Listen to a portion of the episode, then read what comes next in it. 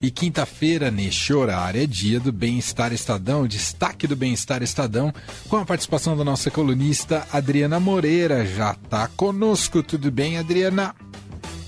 Tudo bom, Mané? Boa tarde, ouvintes. Boa tarde, Leandro. Boa tarde, tudo bem por aí, Adri?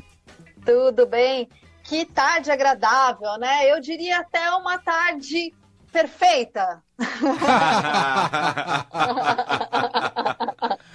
Acho que para muita gente, sim, sempre tem quem reclama do, do clima, mas o perfeito. É, é, porque tem gente que reclama de qualquer clima. Se tá frio, a pessoa reclama. Se tá calor, a pessoa reclama. Se tá chovendo, a pessoa reclama. Se tá sol, a pessoa reclama. É isso.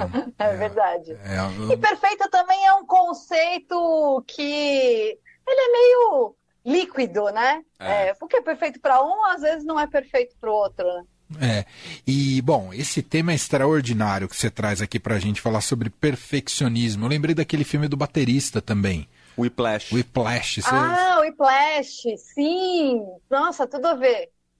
E aí, me Verdade. conta, com que, com que abordagem você quer falar sobre o perfeccionismo? então, né, eu sempre, sempre começo com aquelas perguntas constrangedoras para os meus colegas. Vocês se consideram pessoas perfeccionistas? Hum. Boa pergunta, hein? Não, eu se, tento se fazer... é numa entrevista de emprego, você fala, é o meu defeito. Não é? Esse é um total, né?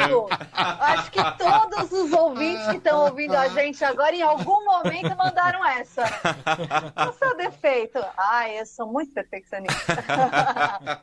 Não, em alguma medida acho que eu sou. Mas não aquele exagero extremo.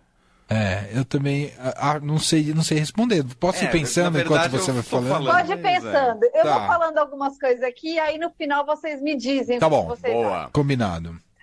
Porque o perfeccionismo é o seguinte, né? Normalmente a gente pensa em perfeccionista, lembra daquele aluno nota 10 da escola, né? A pessoa mais aplicada, aquela que parece que tudo dá certo com ela. Mas, na verdade, o perfeccionismo ele tem um lado negativo, que ele pode gerar ansiedade, é, ele pode até fazer de você um procrastinador. Porque hum. se você não consegue alcançar a perfeição, você não consegue entregar. Então, você não consegue fazer os seus planos caminharem. É, eu me sinto um pouco. Essa parte, assim, eu, eu, me identifiquei um pouco, porque muitas coisas eu falo assim, ah, eu não vou conseguir fazer bem, eu nem vou fazer. E aí eu não, não faço, ou abandono, e, e, eu comecei a pensar um pouco mais lendo essa matéria. Comecei você, a pensar mais sobre isso. Você acha que também não saber delegar, em muitos casos, pode ter a ver com perfeccionismo também? Tem tudo a ver, tá até na nossa listinha Ei. aqui na matéria que tem uma a listinha. Você é perfeccionista e dificuldade em delegar é um desses tópicos. A procrastinação é outro. É, a ansiedade é outro também. Ai, ai, ai. Você fica você fica desanimado por causa de alguma situação e aí não te dá vontade de continuar com determinado projeto, te desanima.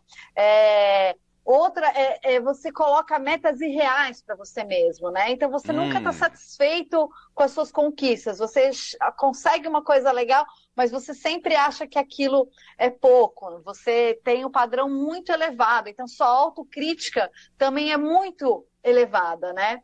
É... E aí eu falei também do, né, se não for do seu jeito, você não aceita, você é uma pessoa inflexível. Então essas são características do perfeccionista é, que podem trazer coisas negativas, né? É, algumas, é, alguns estudos colocam até que tem muito a ver também com a infância, né? com a pressão dos pais, de como era é, é, essa exigência que pode causar essa ansiedade também, de achar que nada que você faz é perfeito.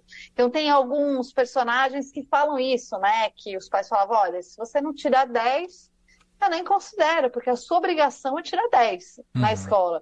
E isso acaba gerando, né, um, um no, no, futuro, isso vai criando uma bola de neve e a pessoa às vezes não consegue lidar com aquilo conforme ela cresce.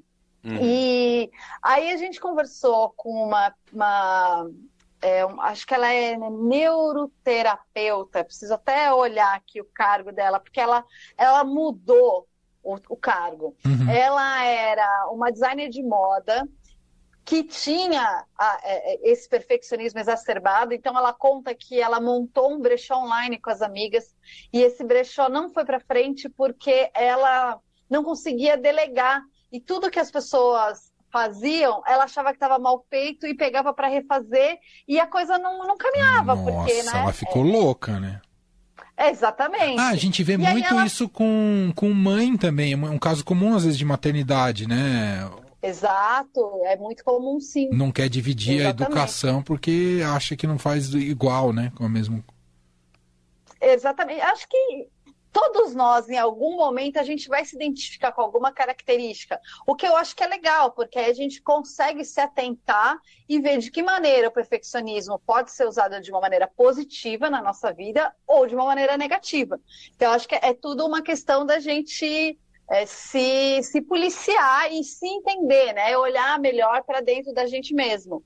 Então, essa personagem, né, que ela era designer de moda, ela percebeu que o perfeccionismo não estava fazendo bem para ela. Então, ela resolveu estudar sobre o assunto. Então, ela acabou fazendo uma, uma graduação para ajudar é, as pessoas realmente que têm a mesma coisa que ela. E, e aí ela criou um. um ela, ó, ela resolveu cursar uma especialização em comportamento humano e neurociência. E aí ela virou a carreira dela para se dedicar a isso mesmo para as pessoas que se sentem travadas. Então, uma das dicas que ela dá é você dividir o seu, o seu grande plano em pequenas metas. Hum. Porque aí você vai cumprindo pequenas metas e também se dá um prazo menor, né? Em vez de estar aquele prazo gigantesco, né? De não ter um prazo definido, isso aqui eu vou fazer depois, isso aqui depois eu olho. Não, você se dá um prazo um prazo curto para te pressionar e você conseguir tirar aquelas tarefas do papel. E tem uma outra coisa interessante também a, a, respeito do perfeccionismo, que a gente às vezes pode pensar sobre toque, né? É, de você querer deixar tudo arrumado, tudo perfeito, tudo limpo, as pessoas né, que têm um toque. E aí a psicóloga que a gente entrevistou, ela diz que existe uma diferença entre o toque, que o toque ele, ele é causado pela ansiedade, né? Ele é um transtorno causado pela ansiedade, mas que é, o perfeccionismo ele é, tem um, uma outra questão, né? Quando se torna um transtorno psicológico mesmo, que é o transtorno de personalidade obsessiva compulsiva, que é TPOC. Hum. E a pessoa que tem o TPOC, ela tem uma necessidade de controle. Hum. E o toque é uma, é, ela usa, ele usa essa, essa organização ao extremo é, para aliviar a ansiedade. Então existe uma diferença entre os dois casos, mas é possível sim que a pessoa tenha as duas coisas combinadas, porque não é mesmo? A gente sempre pode se enrolar mais dentro da nossa cabeça. Total. Nossa, é muito revelador isso que você está falando. É, o, é muito legal, né? Você se identificou, é, Emanuel? Com muita coisa. Eu também. Com muita coisa. Eu vou pedir para ir embora coisas. agora do programa. Não, pelo amor de Deus a gente vai se identificando, mas isso é muito bom, porque aí a gente consegue ver as coisas que são positivas dessas identificações e as coisas que são negativas para a gente conseguir trabalhar nisso, né? Então, eu me identifiquei em várias coisas também e já estou aqui pensando como poder, como posso trabalhar melhor nessas, nessas minhas novas metas agora. É. Lidar com a bagunça ali é difícil? É. Por exemplo, uhum. né? Isso que você falou sobre esse toque, né? É muito, às vezes fica, às vezes você precisa trabalhar você, não o outro, né? Você fica projetando no outro, fica bravo, mas às vezes a gente precisa trabalhar a nossa expectativa e a nossa ansiedade. Muito legal isso. Exatamente, exatamente. Ô, Dri, e isso vai sair no sábado no Bem-Estar Estadão, é isso? Isso vai sair no sábado no Bem-Estar Estadão. Você já pode ler no site do Estadão, essa matéria já ah, está. Ah, que legal. Bom. Já está no ar, a gente adiantou especialmente para os nossos ouvintes. Opa. Hoje conseguimos, então e... a matéria já está no ar. Se você quer ver mais, quer saber mais sobre essa história já pode acessar, procura como perfeccionismo Estadão no Google, que eu acho que já vai ser, Nossa, já vai ser fácil. Ou perfeccionista, é? ou perfeccionista, tá, tá fácil de achar, tá Porque fácil de achar. É, esse pessoal do Bem-Estar Estadão é assim, pensa em tudo, são perfeccionistas. Por isso que, por isso que já tá é, lá, é, minha é gente. Isso, é isso, é isso. E como eu sou muito perfeccionista, hum. eu vou usar esse restinho de tempo, eu sei que está ali bem em cima, ah. mas porque nós estamos chegando ao final do Outubro Rosa. Verdade. Eu acho Sim. que é muito importante. Eu sei que eu falei bastante sobre isso esse mês, mas é de propósito. Então, eu queria falar rapidamente que uma leitora na, na semana passada me mandou uma pergunta, é, que a gente tem a newsletter do Bem-Estar e Saúde também. Você, os ouvintes podem se inscrever para receber mais conteúdos a respeito disso. A gente dá uma pincelada aqui.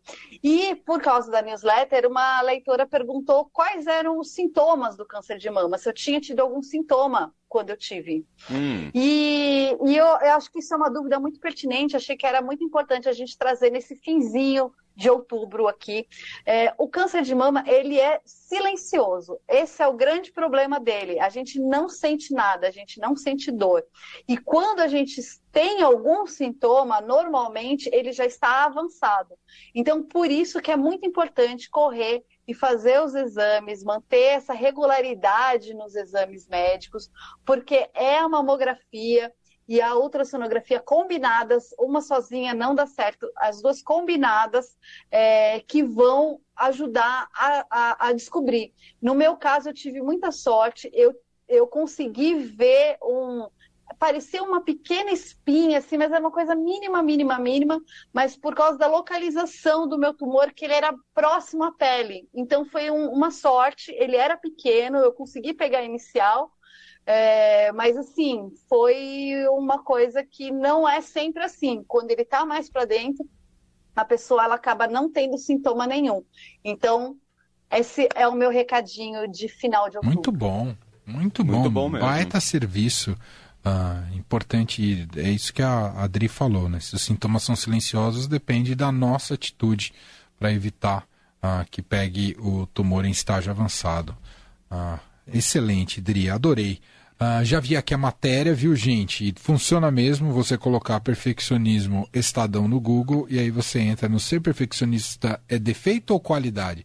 Faça teste para medir o seu perfeccionismo. Hum. Então, se você neste momento quer saber o que está pegando contigo, vale muito a pena ler essa reportagem lá no Estadão. Dri, muito bom. É Obrigado. É um grande beijo. Até semana que vem. Beijo, pessoal. Um beijo. Até semana que vem.